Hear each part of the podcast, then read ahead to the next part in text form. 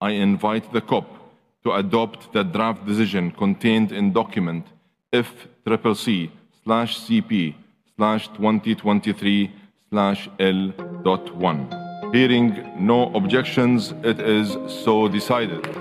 Das war Sultan Al-Jaber. Der Konferenzpräsident der COP28 in Dubai verkündet hier gerade den ersten Erfolg des Klimagipfels und das schon am ersten Tag der Konferenz. Damit kann der neue Fonds für Verluste und Schäden seine Arbeit aufnehmen.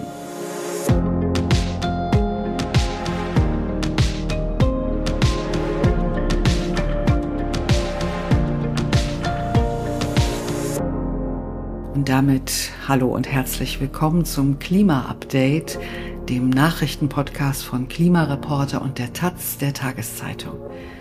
Ich bin Verena Kern von Klimareporter und ich spreche heute mit meiner Kollegin Sandra Kirchner. Hallo Sandra.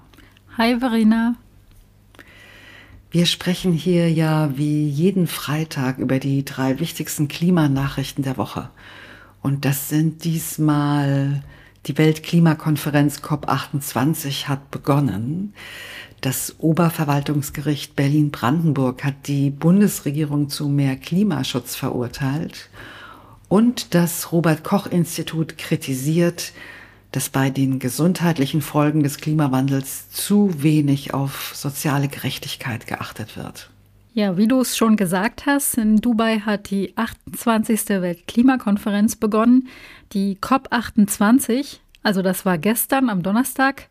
Zwei Wochen lang bis Mitte Dezember wird nun wieder darüber verhandelt, wie es klimapolitisch weitergeht.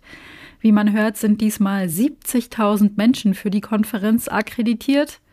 Also das ist schon mal eine Rekordzahl.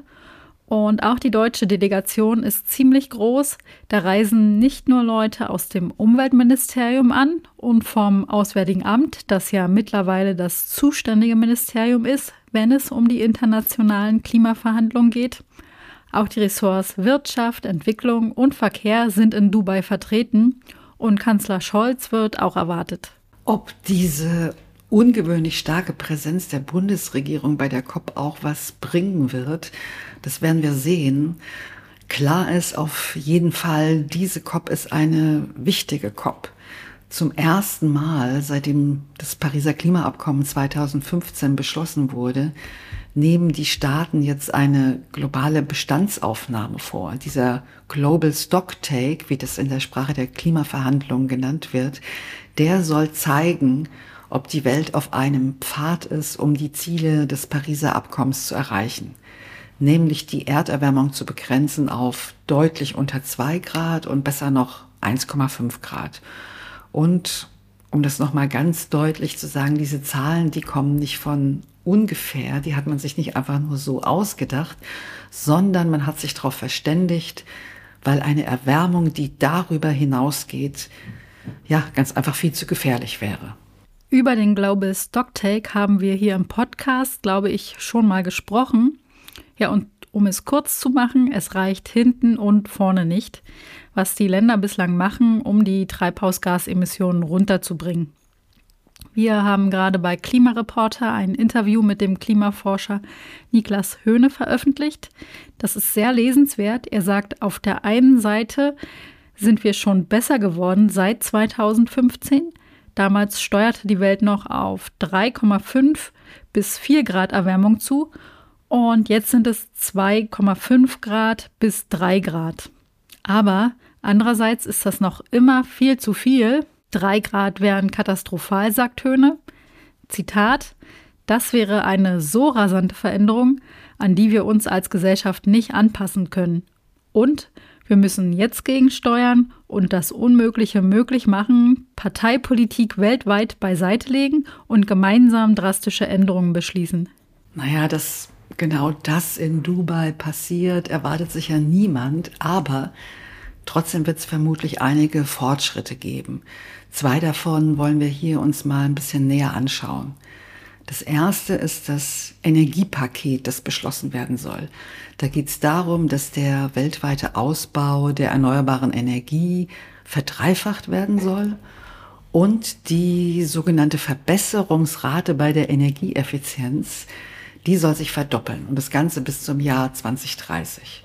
Und der dritte Punkt, bis 2030 sollen auch die Öl- und Gaskonzerne der Welt ihre Methanemissionen um drei Viertel senken. All das zusammen würde die Welt zwar nicht komplett auf den 1,5 Grad Kurs bringen, aber doch zu einem großen Teil. Das hat die Internationale Energieagentur ausgerechnet, die auch für dieses Energiepaket wirbt. Und auch China und die USA haben sich letzte Woche ausdrücklich zu den Zielen dieses Pakets bekannt. Und damit ist es wahrscheinlicher geworden, dass eben dieses Energiepaket in Dubai beschlossen wird. Zweites großes Thema ist der neue Fonds für Loss und Damage, also für Schäden und Verluste infolge des Klimawandels. Der wurde bei der letzten Klimakonferenz in Ägypten beschlossen, war da aber noch nicht mit Geld befüllt. Gestritten wird um die Frage, wer denn in den Fonds einzahlen soll. Nur die Industrieländer oder auch reiche Schwellenländer, wie zum Beispiel China oder auch die Golfstaaten, die ja offiziell noch als Entwicklungsländer gelten, aber mittlerweile mindestens so reich sind wie die Industrieländer und teilweise sogar höhere Pro-Kopf-Emissionen haben als die sogenannten entwickelten Länder. Und hier gab es eben gleich am ersten Konferenztag, also gestern am Donnerstag, einen Durchbruch. Deutschland und die Vereinigten Arabischen Emirate, das Gastgeberland, die haben gemeinsam bekannt gegeben, dass sie 200 Millionen US-Dollar für den Fonds bereitstellen. Die Hälfte des Geldes kommt von Deutschland. Das hat das Auswärtige Amt vorab mit den Emiraten ausgehandelt. Die andere Hälfte von den Emiraten. Ja, und damit sind die Emirate das erste Entwicklungsland, das in den Fonds einzahlt und zum Geberland wird. Die Summe mag jetzt nicht so riesengroß sein, aber es ist die Mindestsumme, damit der Fonds überhaupt starten kann. Kleinere Millionensummen haben auch Großbritannien, die USA und äh, Japan zugesagt, sodass insgesamt schon mal 310 Millionen zusammenkommen. Mittlerweile sollen es sogar schon 420 Millionen sein. Also das ist der Stand Donnerstagabend, äh, wenn wir den Podcast aufnehmen. Die COP-Präsidentschaft hm, postet das alles in den sozialen Medien sofort. ja, aber trotzdem, auch wenn die Summe jetzt noch nicht so groß ist, ist dieser Schritt ja sehr, sehr wichtig. Und er könnte halt auch ein positives Signal sein für den weiteren Verlauf der Konferenz. Es ist möglich, dass eben auch noch andere finanzstarke Länder, die bislang nicht zu den traditionellen Geberländern gehören, Geld bereitstellen wollen. Und für das Gastgeberland, die Vereinigten Arabischen Emirate, ist es natürlich ein sehr großer Erfolg. Zum ersten Mal ist bei einer Klimakonferenz gleich am ersten Tag so eine wichtige Entscheidung gefallen.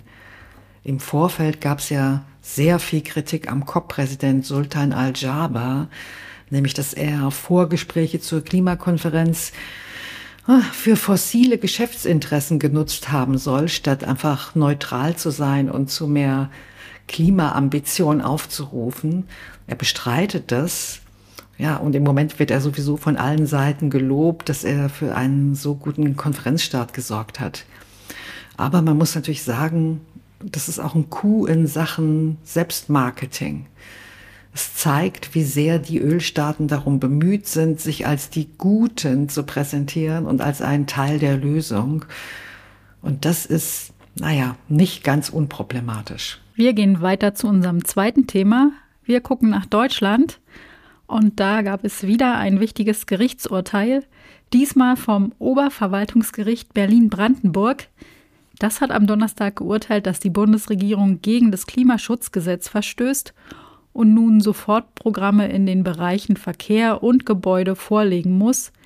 Ja, denn diese beiden Sektoren haben in den letzten Jahren ihre CO2-Reduktionsziele nicht eingehalten. Und laut dem immer noch gültigen Klimaschutzgesetz müssen die zuständigen Ministerien in diesem Fall, wenn eben nicht genug CO2 eingespart wurde, zusätzliche Sofortmaßnahmen beschließen. Das hat die Bundesregierung aber nicht getan. Weder der Verkehrsminister noch die Bauministerin haben Sofortprogramme vorgelegt, obwohl die Sektoren, die sie verantworten, im Rückstand waren und mehr Emissionen verursacht haben als erlaubt. Ja, und sie haben das ganz einfach deshalb nicht getan, weil die Ampelregierung ja gerade dabei ist, das Klimaschutzgesetz zu ändern.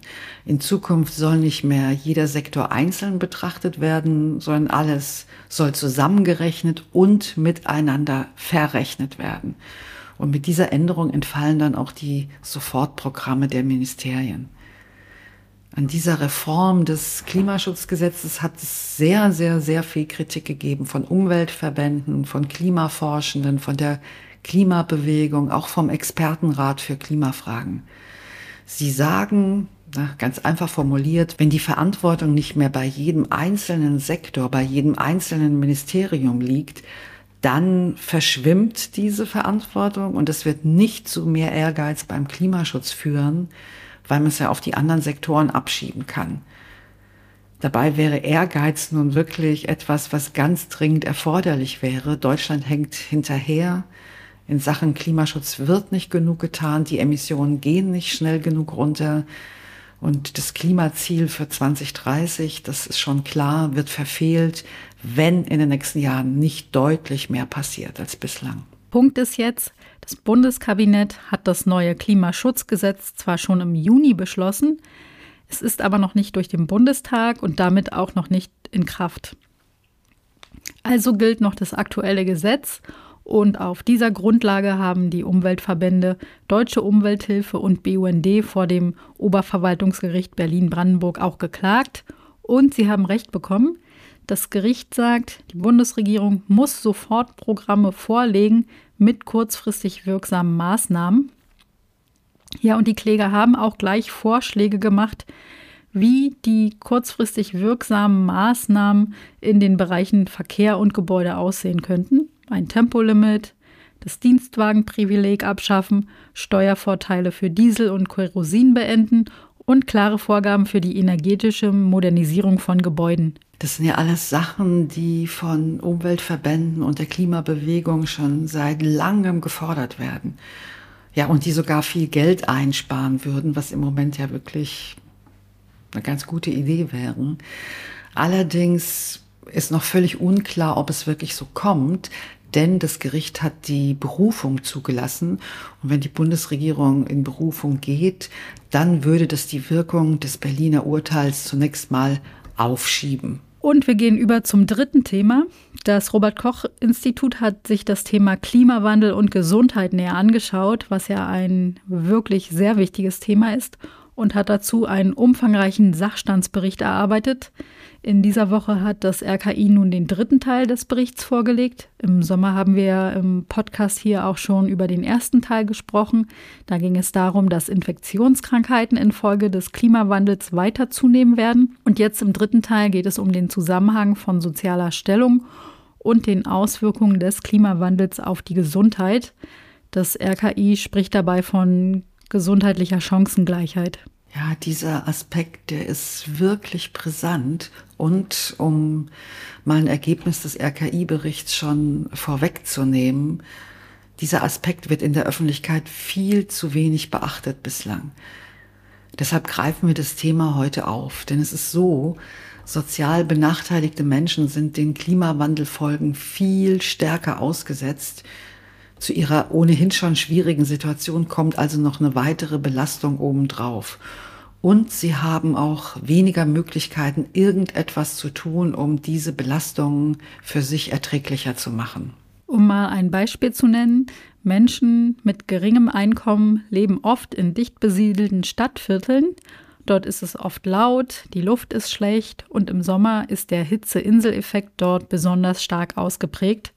Das kann dann schon mal bis zu 10 Grad Unterschied ausmachen.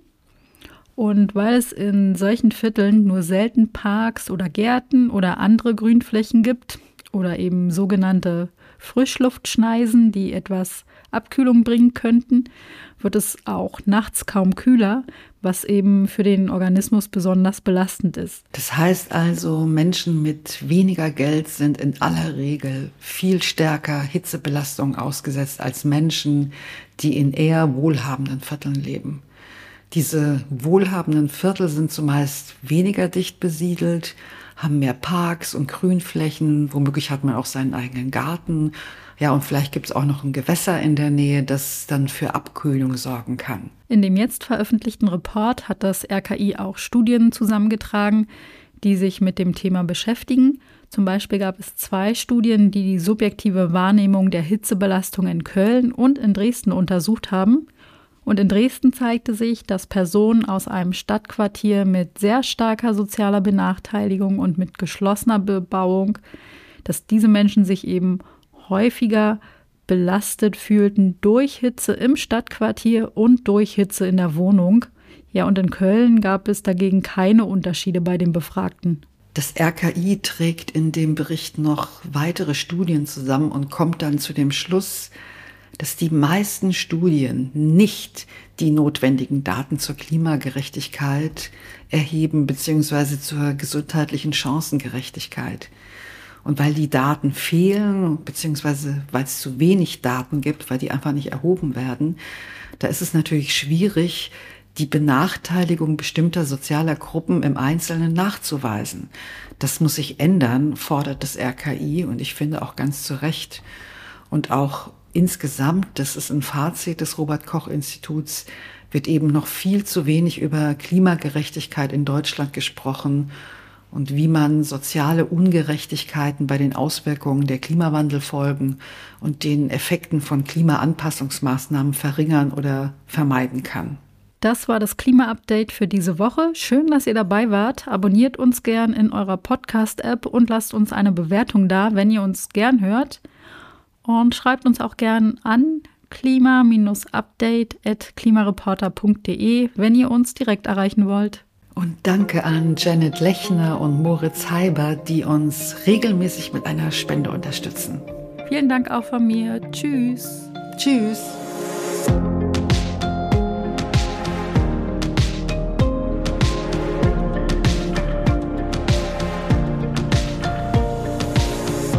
Klima-Update ist ein Projekt des Klimawissen e.V. in Kooperation mit der Taz und der Taz Panther Stiftung. Es wird im Wechsel moderiert von Verena Kern, Sandra Kirchner, Katharina Schipkowski und Susanne Schwarz. Unser Produzent ist Christian Eichler. Ihr könnt unsere Arbeit mit einer Spende unterstützen. Dazu besucht uns auf www.verein-klimawissen.de.